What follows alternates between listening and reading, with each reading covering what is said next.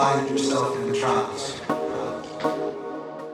It is time, time, it is time, it is time for us all to dance again.